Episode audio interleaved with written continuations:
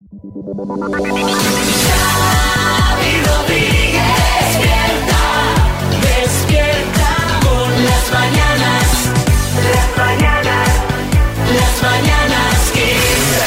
Mañanas Kiss. Bueno, estamos aquí con la buena noticia del día que nos eh, viene incluida en el podcast. O sea, un podcast que ya empieza con una buena noticia. como Con tiene un que ser. bonus track, Claro pues sí. Pues ¿Qué mira, nos traes, Marta? la de hoy es que un equipo de buzos de la Academia Finlandesa de Buceo Científico ha localizado en el sur de Tenerife, ¿eh? en nuestro país, Ojo. a 50 metros de profundidad, una nueva especie de molusco marino. Es la granulina, si le han puesto ese nombre. Un molusco cuya concha es un poquito más ancha que la del resto de sus congéneres en el archipiélago canario. Así que allí todavía tenemos todo un mundo por descubrir. Oye, ¿y se come esto o...? Pues eso ya no, No, lo porque sé. oye, nunca, oye, pues tampoco está mal, ¿no? Que, que- Luego decís de mí. Póngame una ración de granulina. que a mí los, los animalitos que viven en el mar me encanta y que vivan a sus anchas, pero también me gusta degustarlos. ¿Cómo te gusta? El, eh, ¿Los eh, molusquitos? ¿Cómo te gustan? ¿Sartén o marinera? Eh, depende, casi preferiría sartén. Mm, ¿Con una guindillita y ajo? Eh, eh, sí, con guindillita y ajo. Casi me decanto por la sartén. Aunque mojarla el, el pan en la salsa marinera, cuidado, ¿eh? Que ahí me gusta más el pan con la salsa que el molusco. Sí, pero sí. cuando va hecho la sartén, que está freído los ajitos y queda, También, también, queda ahí para mojar. También queda para mojar, cierto. ¿A que estás pensando en el mismo sitio En que el yo? mismo. ¿Lo, lo decimos Sí, lo podemos decir. en la castela? Sí, estaba pensando en ese. En esas coquinas, ¿eh? ¡Ay, qué buenas! Bueno, vamos a empezar la mañana dando una alegría porque vamos a hablar del aceite de oliva virgen extra. Ya sabéis que este producto no ha parado de subir el pasado año 2023 y la Asociación de Consumidores Facua tiene datos concretos. Pues sí, acaban de publicar un estudio sobre 18 marcas a la venta en los supermercados españoles en el que se certifica que este aceite se encareció de media en 2023 un 69,3%. Claro, ahora tiene más sentido que nunca esto del oro líquido. ¿eh? Totalmente. Sí, José Chunguito. Así es, Xavi, mi hermano, buen día. Mira, de hecho yo empezaré ya a ver algunas tiendas de compro oro líquido, hermano. Oro Que líquido. tú, míralo, Xavi, que tú llevaras la garrafa llena de aceite de la campana tractora y te diesen dinero en efectivo, en clase. El efectivo, el efectivo de Mira, mi, mi amigo el Belela. Mi amigo el Belela llevó, llevó aceite de, de, de la greña. Ay, qué horror. Y, y- y le diesen dinero también. Qué agradable. ¡Qué barbaridad! Bueno, el caso es que Facua remarca que estas subidas no son fruto únicamente del encarecimiento del producto en origen, Mm. ya que el incremento del precio en origen ha sido del 51,7%, lejos de ese casi 70%. Sí. La causa de esta subida es que en 2023 la producción de aceite se desplomó y se redujo a casi un tercio respecto a campañas anteriores. Ajá, sí, Bisbal, buenas. Muy buenos días a todos, ¿no? Bueno, impresionante. Yo no quiero acusar a nadie, sinceramente, pero es que para mí el problema viene del bocadillo aquel que se hizo Paco Roncero, no sé si os acordáis, Sí, sí. en el que acabó con todo el aceite de Jaén y Córdoba, Xavi, impresionante, incluso Boni- el de Almería, ¿eh? ese y que desde entonces nos estamos recuperando, ¿no? Es Eh, antiguo, pero es buenísimo. Ese vídeo Es lo recomendamos. Los comentarios, ¿no? Buscad. Paco Roncero Bocadillo. Buscadlo, buscadlo porque... en Aceite, fin, sí. Sí, sí. Bueno. Es, un- es aceite con un, con un trozo de pan. Bueno, eh, por ser algo positivos, este año se va a producir un 15% más de aceite que el año anterior, pero lo que nos vendría fenomenal sería que lloviese, especialmente en Andalucía, para que se produzcan pues más aceitunas. Según dice Rafael Sánchez, que es responsable de cooperativas agroalimentarias, el precio del aceite bajará en el momento en el que tengamos un año de lluvia normal y la producción se pueda recuperar. Bueno, pues mañana tenemos tiempo divertido, María, así que buen día para que empiece a llover, para invocar la lluvia. Me voy a esforzar al máximo. Las mañanas. Vamos a cambiar de tema porque esta semana se han cumplido 17 años del lanzamiento del primer iPhone. Y Siri sigue sin entender nada. Eh, por eso, nuestro compañero Coco Pretel ha salido a la calle para preguntarle a la gente más veterana si tienen smartphone y si son más de iOS o de Android. Muy bien. A ver qué le han contado.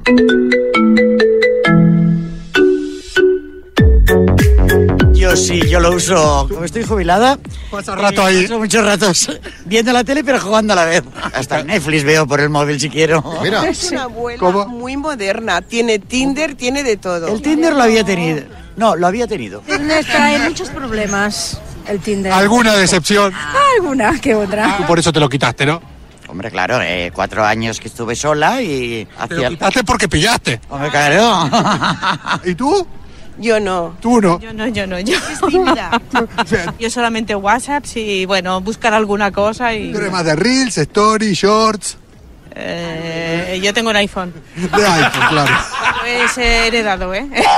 ¿Pero qué es eso? ¿Cuál tienes tú? No sé cómo se llama. Pero, pero- bueno, pero con botones, con... Pues eso, eso. Mira, tengo un móvil para cuando pierdo ese. Entonces me llamo y sé que está debajo del sofá. Y. Ves tú los antiguos lo que saben. ¿Y para qué lo usas? El móvil para llamar. Pero hay veces que me quedo dormida y se me pierdo en el sofá.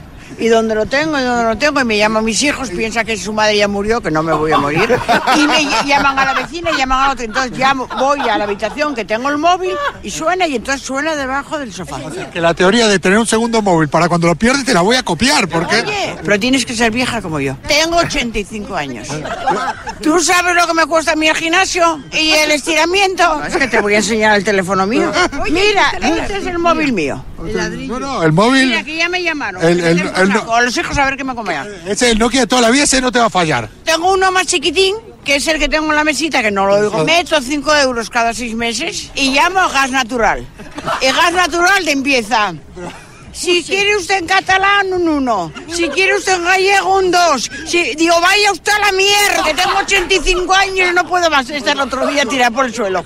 Y dije yo, yo quiero una persona, no quiero un disco, quiero una persona para hablar con ella. Señora, ¿está usted enferma? Dije, hombre, claro, tengo una artrosis tremenda, tengo una ciática. O sea, tú tienes un teléfono para lo- llamar a los teleoperadores. ¿Cómo? Llamar a los teleoperadores. Porque este me cobran. ¿De qué cadena 15 es? PM. Ay, me encanta. ¿Eh? Hoy me encanta la música. Ella solo quiere hacer llamadas sin complicaciones y enviar al infierno. Yo entiendo lo de los teleoperadores porque tú cuando llegas y tienes que pasar 10 filtros, que, que se ponga un humano. Yo, yo a veces también he hecho humano, humano.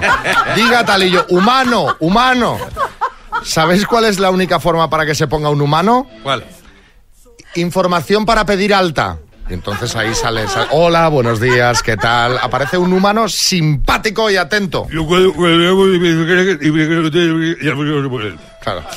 En fin, bueno, ha estado muy bien este, este reportaje. Me ha gustado mucho el truco de la señora que paga dos líneas para saber dónde Qué están los teléfonos. Las mañanas Kiss. Dos desconocidos, un minuto para cada uno y una cita a ciegas en el aire.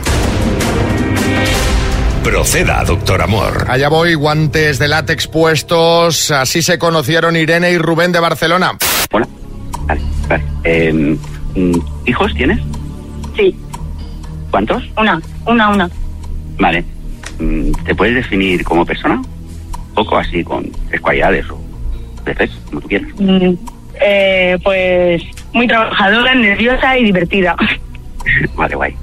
Em, ¿A qué te dedicas? Conduzco un camión. Ah, Vale. Antigüedad laboral. Eh, em, soy autónomo em, en la carpintería. Ah, muy bien. Eh, ¿Y qué haces después de trabajar?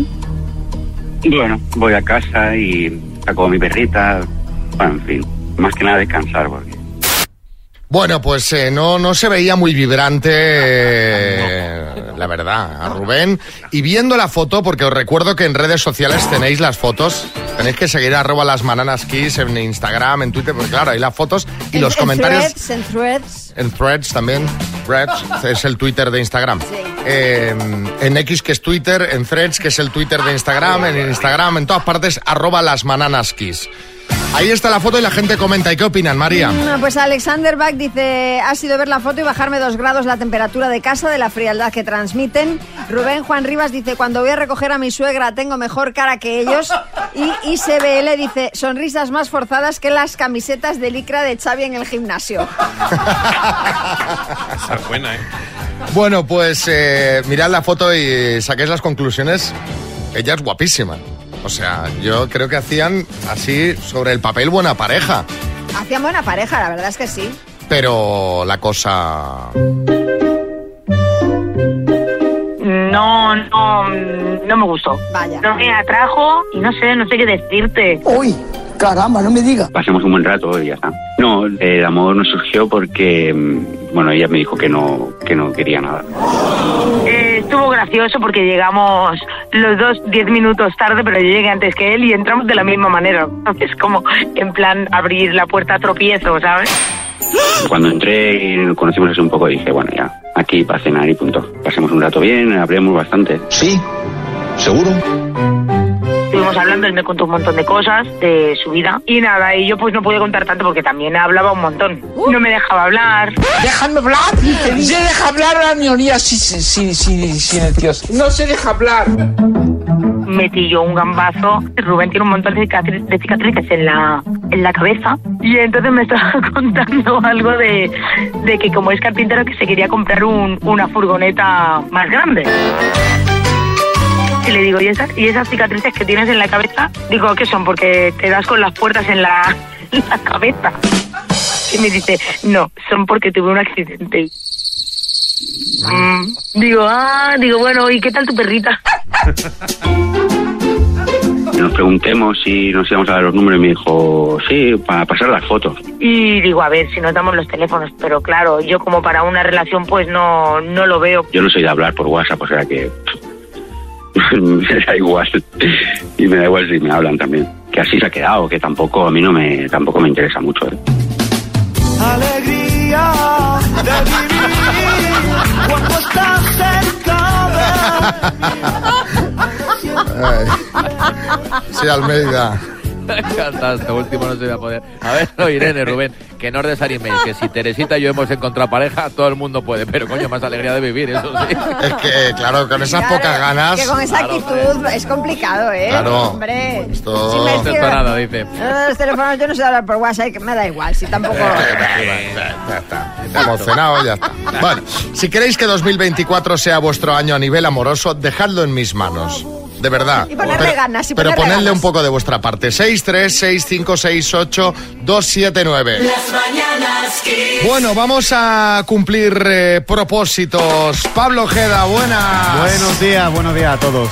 Bueno, esta temporada, este año, estarás en los jueves. Sí, señor. Que ya, nos, ya nos preguntó alguien, ¿qué pasa? Oye, ¿qué, pasa? ¿Qué, pasa? pasado? ¿Que no ha ¿Qué venido? Paco? Sí, Paquito, Paquito, Paquito está aquí y nos vamos a quedar los jueves. Exacto. encantado. Di- dicho esto, em, ¿qué tenemos que hacer para cumplir esos propósitos eh, que nos hemos fijado en 2024? Pues es la pregunta mágica ahora a principio de a principio de año y en el mes de septiembre cuando venimos de las vacaciones, ¿no? Y entonces ahí lo voy a contar en tono broma, pero muy real, pero muy real porque hay dos factores que son fundamentales. Y uno es ¿de dónde parto? Oye, ¿de dónde parto? Ser realista, porque muchas veces nos, pon- nos ponemos objetivos sin ser realistas. Es decir, esto es como eh, si tú tienes eh, 50 años, eres virgen y buscas novia. Oye, planteate primero que eres feo, seguro. algo pasa ahí, algo pasa Seguro. Hombre, claro, obviamente. Segundo, probablemente tampoco seas simpático, ¿eh? no tengas tal. Por lo tanto, voy a empezar a construir mi realidad de la que es. ¿eh? Y entonces ahí voy a empezar a trabajarlo un poquito. Y después hay que saber marcarse bien los objetivos, ser muy consciente de la vida que estoy llevando para poder marcar objetivos reales. Es decir, y vuelvo, vamos Paco, si a ti te gustan las altas, rubias, con los ojos azules y la piel blanquita, joder, no te vayas a un viaje a Kenia. ¿Sabes? Ve- vete a Finlandia. Claro. Por lo tanto, tenemos que tener muy claro qué tenemos que hacer para conseguir lo que a mí me gusta. Es decir, si tengo un trabajo que desde las 7 de la mañana hasta las 3 de la tarde, que tengo dos niños pequeños que tengo que atender, que tengo muchas cosas, oye, pues a lo mejor una dieta muy estricta, tipo eh, eh, cetogénica, que eso no es lo más conveniente. A lo mejor al principio lo conveniente es simplemente tu filetito de pollo con tu ensalada y a partir de ahí vamos creciendo. Ser consecuente con mi vida y marcar bien los objetivos. Mira, yo por ejemplo, me he fijado un objetivo. A ver si te parece realista. ya, ya se está No, riendo. si al que le tiene Pero que vas a- parecer... le vas a contar Lo- lo, que lo- nos contaste el otro día, ¿no? Le voy a... Bueno, Vale. no sé, Pero no hagas sí. el ridículo. Es que os cuento Pero tantas cosas que... eh, yo me he fijado... un obje- yo soy de comer fuera de casa muchos días. Mm. Y me he fijado que este eh, año solo comeré fuera de casa los viernes. Y los fines de semana. Pero me refiero de entre semana, de entre semana solo los viernes. No, porque antes yo pues comía fuera un lunes, un miércoles. Cuando me decía alguien para quedar lunes, ah, pues martes. Al final estás comiendo fuera de casa martes, jueves, viernes, el sábado, el domingo aperitivo, tal. y eso es un pues- descontrol. pues te voy a decir una cosa, Xavi. eh, Solo viernes. A, a todos los clientes que tengo que me dicen que comen fuera, yo siempre le digo que es una oportunidad. Anda, toma, Es una esa, esa no auténtica- te la esperabas. Es una auténtica oportunidad porque fuera puedes pedir y tienes opciones de pedir lo que quieras. El problema es tener el concepto, que creo, mm, llámame loco como mm, Xavi, que ya tu mente se pone en modo disfrutón Total. si Sí, sabe claro. que vas a un restaurante. Total. Hombre, efectivamente. Sí, pero claro. entonces el problema... Que si no me quedo en Pero, casa. amigo, entonces el problema no es el restaurante, el problema eres tú. Lo tengo yo. Claro. Vaya hombre. Claro. Y aparte, este objetivo se lo ha sacado ahora de la manga porque el No, objetivo no me lo he que sacado, ¿no? compartió, el, objetivo, el objetivo que compartió con todos nosotros aquí el otro día, muy real también y muy partiendo de donde se parte, es que él quería llegar al verano como el eh, novio de Rosalía, que ahora es el nuevo eh, modelo de los calzoncillos de Calvin Klein. Te- tengo siete meses, ¿cómo lo ves? Bueno, pues que yo también me gustaría ser también alto, rubio y más fuerte, pero vamos a ver, eh, me voy a pegar, me voy a chocar, ¿eh? Pero, tú, Pablo, si tienes un publicazo, o sea, tú ya estás. tú- Sí. ¿Tú qué más quieres? Mira, O sea, el, si el tú ya- tema, Xavi, al final es ser realista. Es decir, y los objetivos que eh, tienes que ir, es mucho más interesante, interesante ir metiendo objetivos muy poco a poco, mientras que vas sacando hábitos también poco a poco. Es, es más difícil dejar de comer mal que comer bien. Y ese es el trabajo. Muchas veces lo hacemos a la inversa. Queremos comer perfecto, pero esos hábitos que tenemos ah, no los Pasa que el problema yo creo que es la organización, porque tú ahora lo dices y todo lo que dices eh, uno piensa, efectivamente, esto es así. Tiene toda la razón del mundo, pero ¿cómo sistematizar estas cosas? Es decir, ¿por dónde empezar? ¿Por dónde me pongo? Y ahora digo, bueno, vale, me ha quedado claro. Eh, quitarme malos hábitos, el comer, pero ¿cómo lo hago? Pero O sea, eso es por cuestión de, de prioridades. Es decir, yo si pudiera enseñar mi, mi agenda, yo todo lo que tengo prioridad lo meto en la agenda. ¿Por qué? Porque si no lo meto literalmente en mi agenda, siempre me van a surgir cosas que van a ir por delante. o sea, que sería un buen paso este, decir, oye, apuntarlo. en- Agendar. agendar, sin duda ninguna, pero agendar, aunque sea 20 minutos de deporte. Por ejemplo, el deporte. Oye, no es que no tengo tiempo, es que a lo mejor el deporte que tú tienes planteado en tu cabeza de ir una hora al gimnasio no es adecuado. A lo mejor puedes hacer unos ejercicios que se llaman isométricos, que necesitan la pared de tu casa y un metro cuadrado y 15 minutos. Y ya está. Hacer planteamientos reales. Y sobre todo, tener convencimiento pleno. Voy a decir una cosa que igual no debería decir. Pero nadie que no esté 100% convencido, cuando digo convencido no es una... me lo imagino, no, no, dispuesto a realizar sacrificio, esfuerzo y compromiso, no va a mantener nunca el peso. pero fíjate, Pablo, que yo creo que cuando, Puedes todo, perder cuando, peso, cuando ¿eh? todo el mundo Pero no lo empieza vas a mantener. Cuando empieza el año y dice, voy a perder peso, este año voy a comer más sano, creo que todo el mundo lo dice con convicción plena en ese momento. ¿Cómo distinguir el autoengaño de la realidad? ¿Sabes a lo que me refiero? Yo Porque todo lo que hablas es muy mental, ¿eh? Todo el mundo dice, este año sí, pero ¿cómo sabes si, si no te estás haciendo trampas al solitario? Yo creo que no lo dicen mucha gente convencida, lo dicen por costumbre. Es decir, y cuando tienen la costumbre de hacerlo todos los años, Claro, Cada año. claro, claro, cada año el mismo cuento. Pues tú sabes que va a ser verdad cuando no haces lo mismo que haces otro año. Es decir, cuando realmente te planteas, oye, voy a ser consciente, voy a empezar muy poco a poco, muy lentamente, tal. Los grandes cambios son lentos. Y eso es planteamiento mínimo a un año. Bueno, pues eh, aquí están todos los consejos de Pablo. Si tenéis alguna observación, algún comentario que hacer, lo escuchamos. 636568279. Las mañanas Kiss. Bueno, tenemos algún mensajito por aquí para Pablo. Eh, este es de Pepa en Gijón. Buenas, Pepa. Eh, Pablo tiene toda la razón, lo digo porque yo lo estoy viviendo en mi piel. Eh, yo en estos últimos tres años he perdido la friolera de 30 kilos, pero poco a poco, muy poco a poco me refiero, cambiando hábitos, poco a poco. Eh, fui metiendo el ejercicio poco a poco en mi vida, em, el desayuno siempre era muy bueno, eh, fui bajando un poco la cena, todo por supuesto con un nutricionista, ¿eh? Eh, pero vamos, que he ido cambiando los hábitos muy poco a poco. No ha sido una cosa de un día para otro, ya, te- ya os digo que llevo tres años y, para seguir que todavía me queda. Bueno, pues, eh, Pues- al final eh, reafirma lo que has dicho Ana en Madrid. Ole tú, Pepa. ¿Qué razón lleva Pablo? Efectivamente hay que plantearse objetivos reales y saber desde dónde sales. Yo que en dos años y medio he perdido 53 kilos, mm, he ido con objetivos reales y ahora la meta es mantenerme.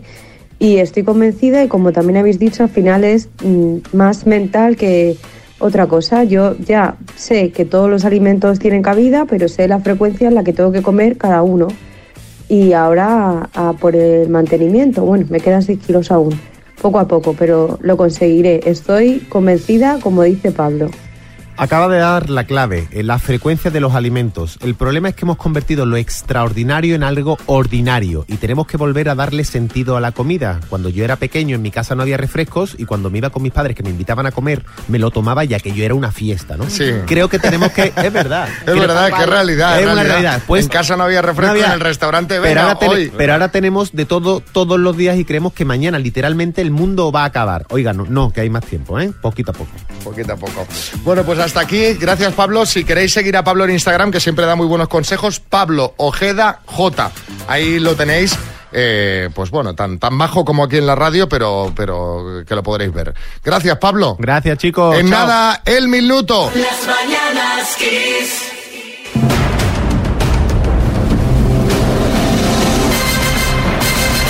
El minuto. Yo creo, Sara, que esto es bastante conseguible. Porque le hemos hecho ahora a Pablo Ojeda el minuto, ha sacado un 9 de 10. Y, está aquí que no está ni se ha preparado, ni, ni venía concentrado, ni nada. ¿Cómo lo bueno, ves? a, veces suerte, ojalá, ojalá. ¿En qué te ojalá pudiera con gastarías ello. los 10.250 euros? Buah, pues en un montón de cosas. La verdad que tengo muchas cositas pendientes, así que mira, compartiría con las compis. Eh, sigo, sobre todo sí que con mis niñas y con mi marido, me iría de viaje, me acordaría de la familia. O sea que mira, muy repartido estaría. Como el gordo. Pues venga, vamos al lío. Sara, de Talavera de la Reina, Toledo, por 10.250 euros. Dime, nombre del primogénito de Adán y Eva que mató a su hermano. Paso. David Civera cantaba que la detengan, que es una... Mentirosa. Ministro español Carlos Cuerpo o Carlos Cuerpazo. Cuerpo. ¿De qué deporte se ha tomado la expresión tirar la toalla? Paso. ¿Tocando qué instrumento destaca Vicente Amigo? Paso. Carnívoros que se alimentan de animales que ya están muertos. Eh, paso. ¿Qué cineasta italiano dirigió la película La vida es bella? Eh, ay, paso. ¿En qué año se celebró por primera vez el Festival de Eurovisión? Paso. ¿A qué presidente cubano sucedió Fidel Castro? Eh, paso. Autor del clásico de la literatura latinoamericana Pedro Páramo. Paso. Nombre del primogénito de Adán y Eva que mató a su hermano. Caín. ¿De qué deporte se ha tomado la expresión tirar la toalla? Boseo. Vicente Amigo. Eh, paso. En no- plan ya telegrama. Vicente, amigo, toalla. Claro, yo para que, pa' que metiera más aciertos. La vida es bella. En fin, repasamos. Eh, Sara, tocando qué instrumento destaca Vicente Amigo la guitarra, carnívoros guitarra. que se alimentan eh, de animales ya muertos, carroñeros. Car- carroñeros. La vida es bella la dirigió Roberto Benini. Benini, sí. La Claro, claro. primera vez que se celebró Eurovisión fue en 1956. Fidel Castro sucedió a Fulgencio Batista y Pedro Páramo lo escribió Juan Rulfo. Han sido cuatro aciertos en total, Sara. Madre mía, madre, pues es que dos las tenía también súper, pero vamos, bueno, ya está. Esto- Lo importante esto- ha sido participar. Estos son los nervios del directo. Sara, un beso muy grande. Te mandamos la taza de las mañanas Kiss. Kiss FM, lo mejor de los 80, los 90 y más. Enero que es un mes ya duro, es un mes que es muy duro porque es la, la famosa cuesta de enero y puede acabar siendo mucho más duro si caes en una estafa porque ahora nos estaba contando Marta mientras sonaba la canción que ha recibido, ha recibido seis llamadas en las dos últimas semanas, bueno, mensajes en este caso de WhatsApp. Efectivamente, eh, mensajes hay que decir que son sospechosos de contactos que yo no tengo, pero oye, de gente como muy amable, ¿no? Que te dice, oye, tienes un minuto para hablar, Juliana, por ejemplo. Juliana, ¿te escrito- escribió? Juliana me ha escrito de casualidad, fíjate el nombre. Eh, sí, y nada, la cosa es que, claro, es un número de estos extraños, largos, ¿no? Con un prefijo internacional de Indonesia, creo que era en este caso, y evidentemente no seguí la conversación. Pero claro, al insistir tanto, al ser, pues esos seis, creo que fueron en, en dos semanas, digo, oye, a ver qué pasa.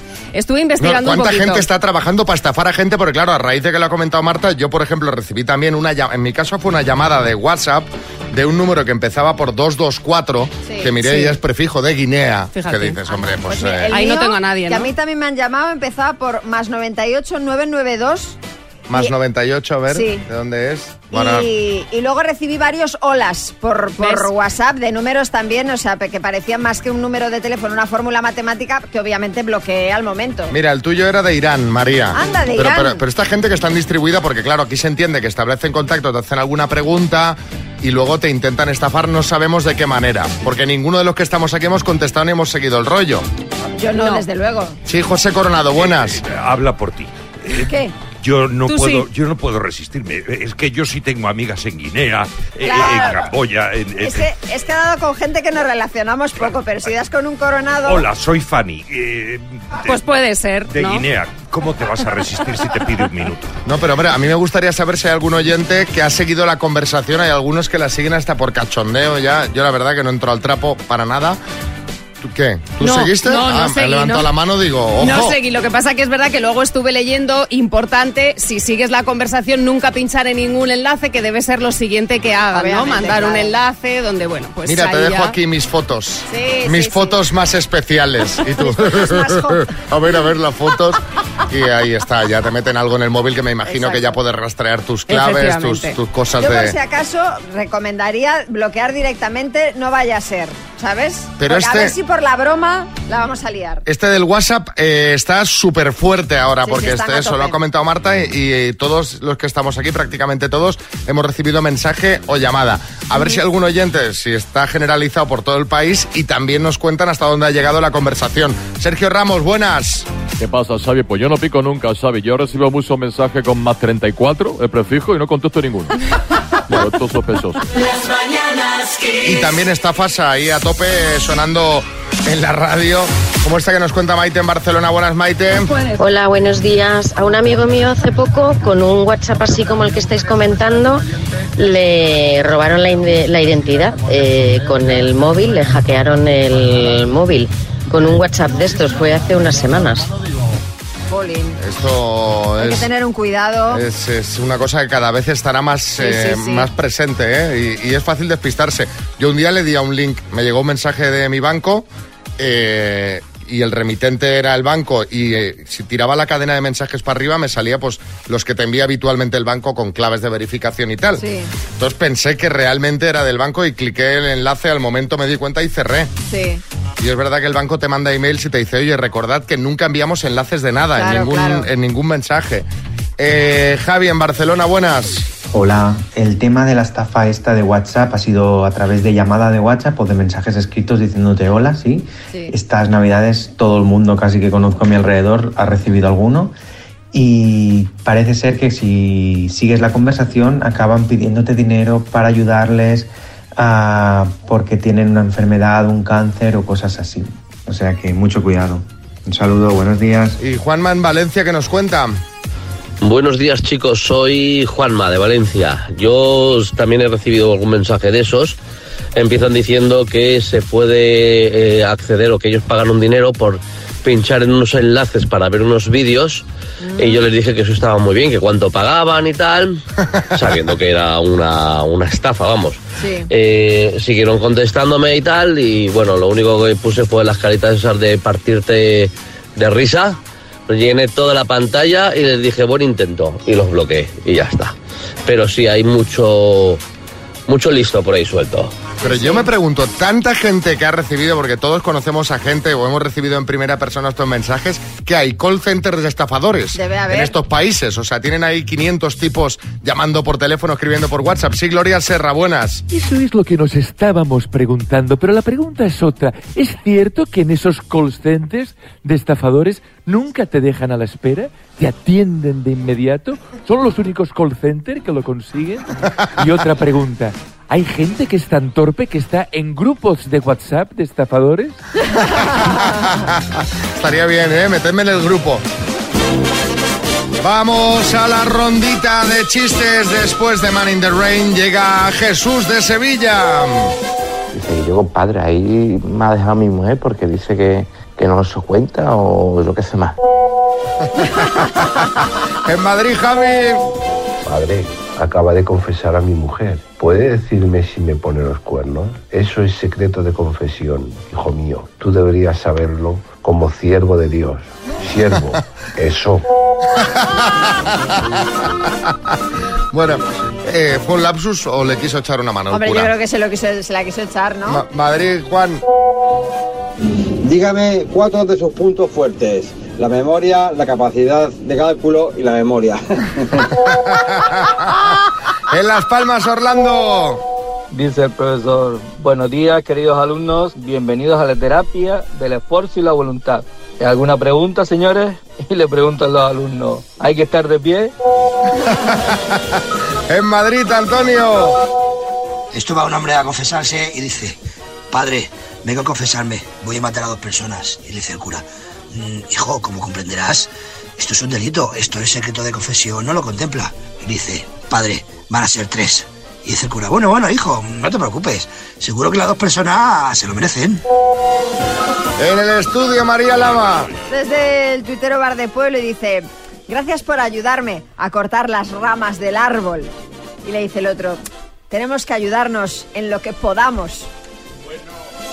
Bueno, eh, que llegue ya el fin de semana, que me- se nota que anoche María durmió poco. ¿Pero lo habéis entendido? Lo Sí, de podar, sí, podar, sí, cortar sí, la... sí. Podamos. Encima lo explica como Joaquín. Exacto, como es- somos nosotros que somos tontos, ¿eh, Bertín? Venga, Bertín. Este de Celeson dice, vamos a ver, caballero, que ya no es necesaria la mascarilla en interiores. Dice que le repito que esto es un atraco. Joaquín, buenas. ¿Qué pasa, Xavi? Dice, doctor, doctor, teniendo en cuenta el peso de Xavi Rodríguez, ¿cuál sería su estatura ideal? Y dice, cuatro metros. Bueno, mándanos el tuyo si lo escuchas en antena. Ya sabes que te llevas la taza de las mañanas Kiss 636568279. Las mañanas Kiss. Vamos a jugar a las palabras con Raquel de Benidorm. Hola Raquel, buenos días. Hola, buenos días. ¿Cómo estás? ¿Qué haces? Un poquito nerviosa. Ah, venga, hombre, tranquilidad, tranquilidad. Mira, si lo haces bien, si lo haces correctamente, te vas a llevar unos auriculares inalámbricos de Energy System, ¿vale? Muy bien. Está fácil porque vas a jugar con la letra D de Dakota. Vale. Ha hecho una pausa como diciendo Dakota. ¿Sabes lo que es Dakota o no? Dakota Johnson. Bueno, sí, sí, por ejemplo. Sí, no iba por ahí, pero por, por ejemplo. Bueno, eh, venga, con la letra D de Dakota, dime, enfermedad, Diabetes. profesión, Dibujante. marca de cerveza, Eh, Dam. personaje de Disney, Eh, paso. juego de mesa, Dominó.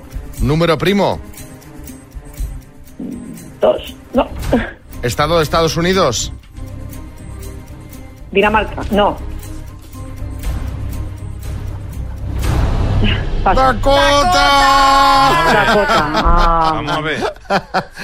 jolines. Mira que me lo habíais dicho. Te he dado la Estaba en difícil. Dakota Johnson y me quedaba ahí. Te- Estaba la, di- esta era la difícil porque estaba, te pones a pensar de a ver, a ver, a ver. Digo, le voy a dar la más, la más difícil. Nos ha faltado Dakota y qué más, Nos ha María. faltado Dakota. Nos ha faltado eh, un Personaje. de Disney, por ejemplo, Dumbo o Donald. Dumbo. Y no sé si nos ha quedado Ya alguno está. más. Está todo bien. Pues son entonces cinco aciertos. Raquel. Bueno, te mandamos Bueno. una taza de las mañanas Kiss. Las mañanas Kiss.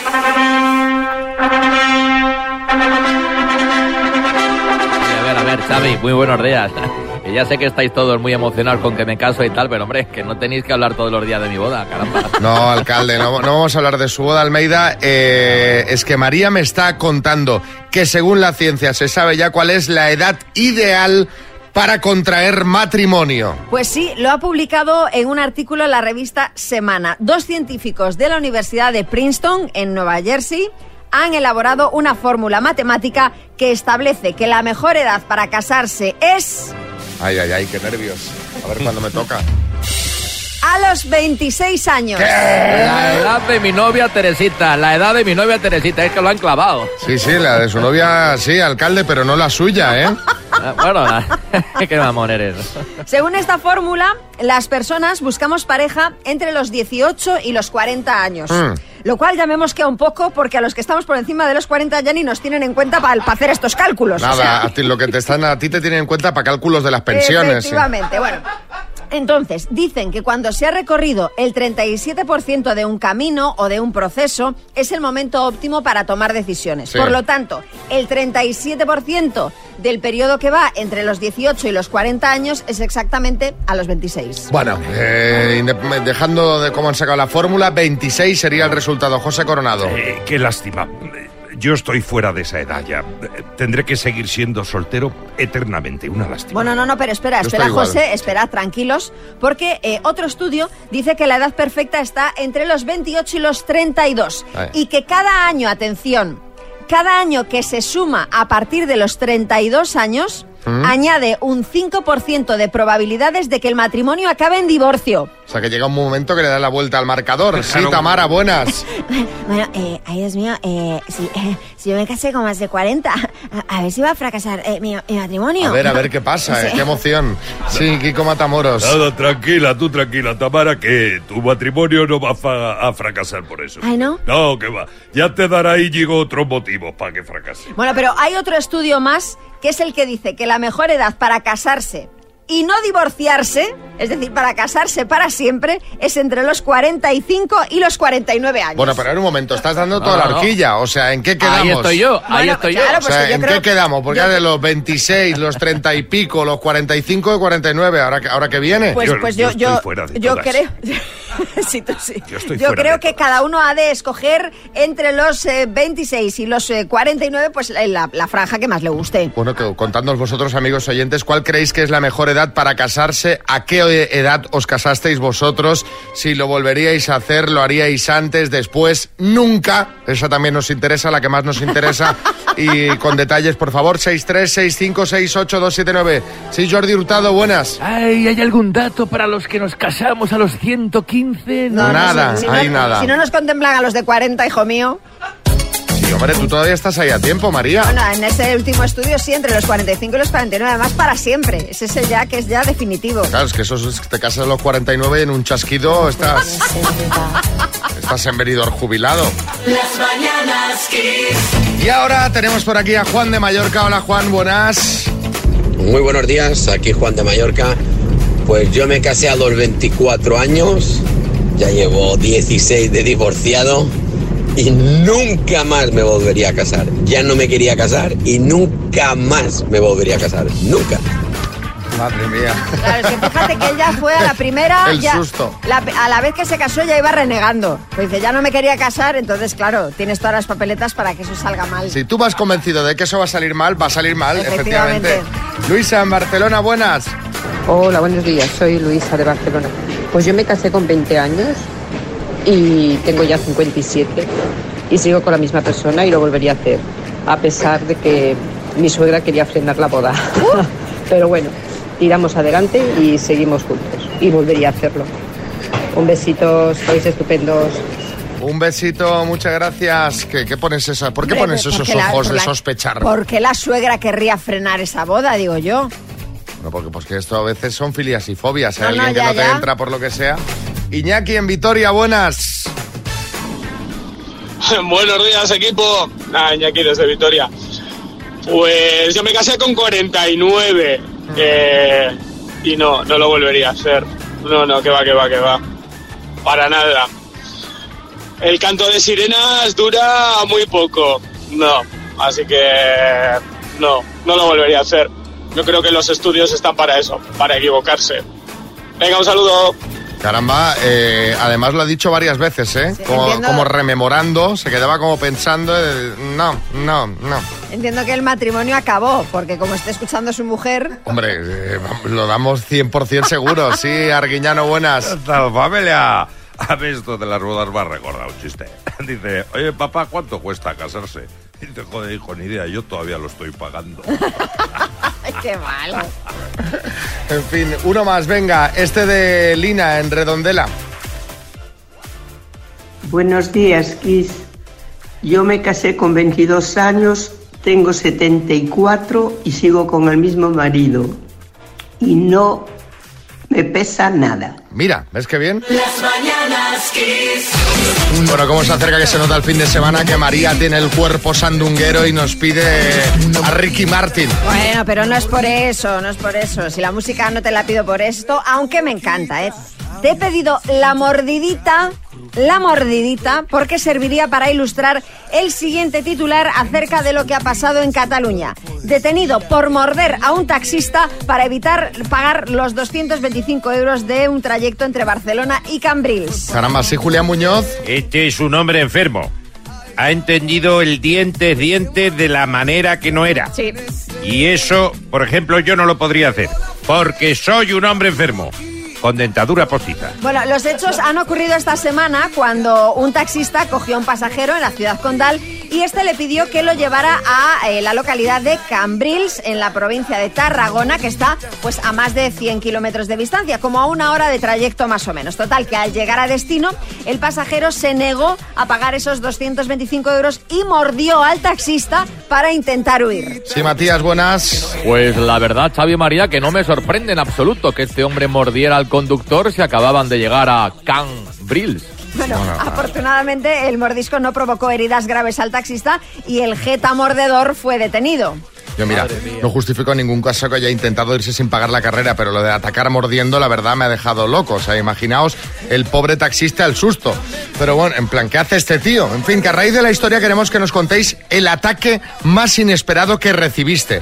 No tiene por qué ser físico, ¿eh? Puede ser un ataque verbal, puede ser un zasca. 6, 3, 6, 5, 6, 8, 2, 7, 9. Bertín, buenas. Pues mira, buenos días. Yo no me esperaba el ataque de, de Carmen Lomana aquí el otro día, de verdad, que Sí, no que te ha dado todo el mundo, Bertín. Y que no paraba, y que tiene 69 años, que tiene 69 años, que tiene... que ¿Yo qué culpa tengo yo de tener 69 años? No, hombre, pero Si no- ella es mayor que yo, incluso, yo, yo no lo entendí ¿no? Bueno, no. Bueno, ahora, 69. ahora te lo explicamos, te lo vamos a explicar mientras suena Megan Trainor. Mira, voy a poner una canción de buen rollo, pero te tienes que centrar, ¿eh, Bertín? ¿Eh? Que te tienes que Que centrar. sí, que sí, que O no. centrar o explicar mejor. Una de dos. Pero que tengo 69 años. Las mañanas Kiss. A ver qué, qué, qué dicen los oyentes. Estamos hablando de ataques inesperados. No hacía falta que fuese físicamente, ¿eh? Bárbara, en Barcelona. Hola, mañaneros. Pues a mí me pasó una vez que como tengo pánico, pero súper pánico a los perros, pues no se le ocurrió a otra cosa a una señora que tenía un perro enorme, que para que se me pasase el pánico, lo que no se me ha pasado en 50 años, pues me tiró el perro encima, pero el perro encima. O sea, pero y me decía, tranquila, tranquila, si no pasa nada, si no pasa nada, mira, mira, y me lo tiraba encima. Y yo, vamos, no me dio un ataque al corazón de milagro, pero de milagro, ¿eh? Para matarla. Pero estas cosas a veces funcionan, ¿eh? Lo que Hombre. sería la terapia de shock. Te- eh, efectivamente, terapia de choque. De todas formas, no se suele decir eso que siempre se ha dicho, vamos, yo lo recuerdo de siempre, que los perros huelen el miedo. ¿Huelen el nerviosismo? Claro.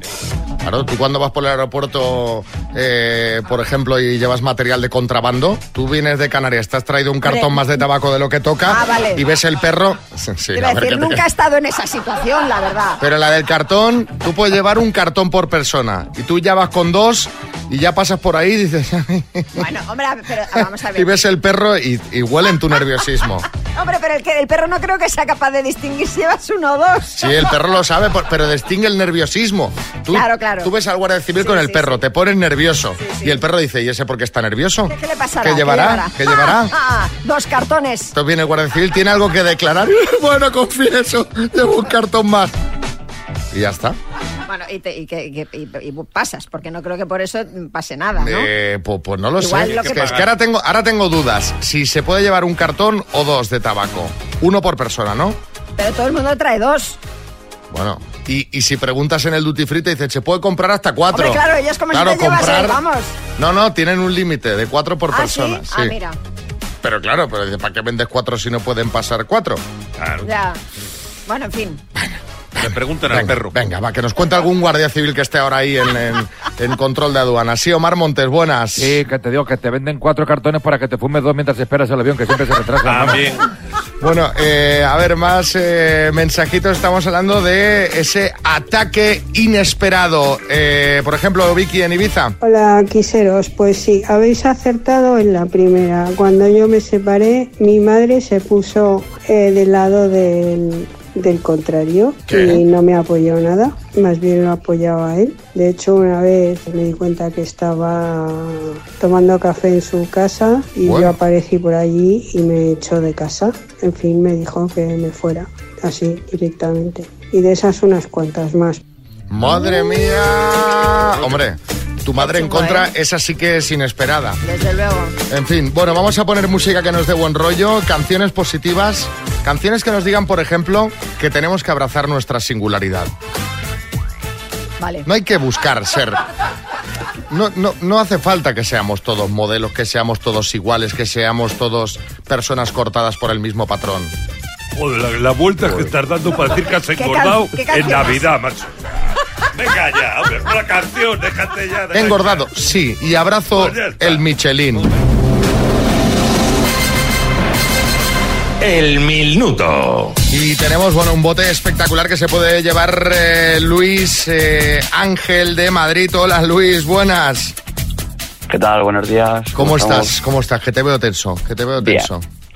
Bueno, una tensión, la normal, la, la- la lógica. La normal de, cu- cuando participas en un concurso donde hay 10.250 euros en juego, que te gastarías en qué?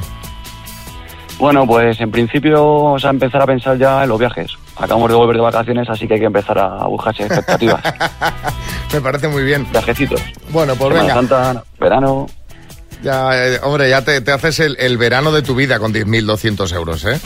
Vamos a ver si hay suerte. Cuando tú me digas, empezamos. Cuando tú quieras, venga, vamos al día. Venga, Luis Ángel, de Madrid, por 10.250 euros, dime. Jamón cocido con nombre de dinastía real inglesa. York. ¿A quién iba a visitar Caperucita Roja con la cesta de la comida? A la abuelita. ¿Organismo de Naciones Unidas, UNESCO o UNASCO? UNESCO. Además del inglés, ¿qué otro idioma es oficial en Canadá? Francés. ¿Qué expresidente de Telefónica falleció ayer? César Alierta. Ex de Isa Pantoja, que ha sido colaborador del hormiguero. Paso. ¿De qué grupo británico es el álbum Breakfast in America? Paso. ¿De qué escritor uruguayo es la novela La Tregua? Paso. Autor del primer gol oficial de la selección española de fútbol. Paso. ¿Quién presentó informe semanal entre el 83 y el 96? Paso. Ex de Isa Pantoja, colaborador del hormiguero. Alejandro Albalá. Ah, Breakfast in America. Mira, mira que ponemos este disco, ¿eh? Mira que lo ponemos, ¿eh? ¿Sabes cuál es ya Breakfast in America? ¿De quién es? Ay, es que no, no te puedo decir. No, calla, lo repasamos. Luis No. Ángel. Eh, ex de Isa Pantoja, que ha sido colaborador, colaborador del hormiguero. Has dicho Alejandro Albalá, que sí fue ex de Isa Pantoja, pero no colaborador del hormiguero. Buscábamos a Vale, Omar Montes. no puede ser. ¿De qué grupo Hombre, el, británico? el- el mítico. El mítico, exacto, ese mismo. ¿De qué grupo británico es el álbum Breakfast in America? De Supertramp. ¿De qué escritor uruguayo es la novela La Tregua? De Benedetti. Autor del primer gol oficial de la selección española de fútbol, Patricio Arabolaza.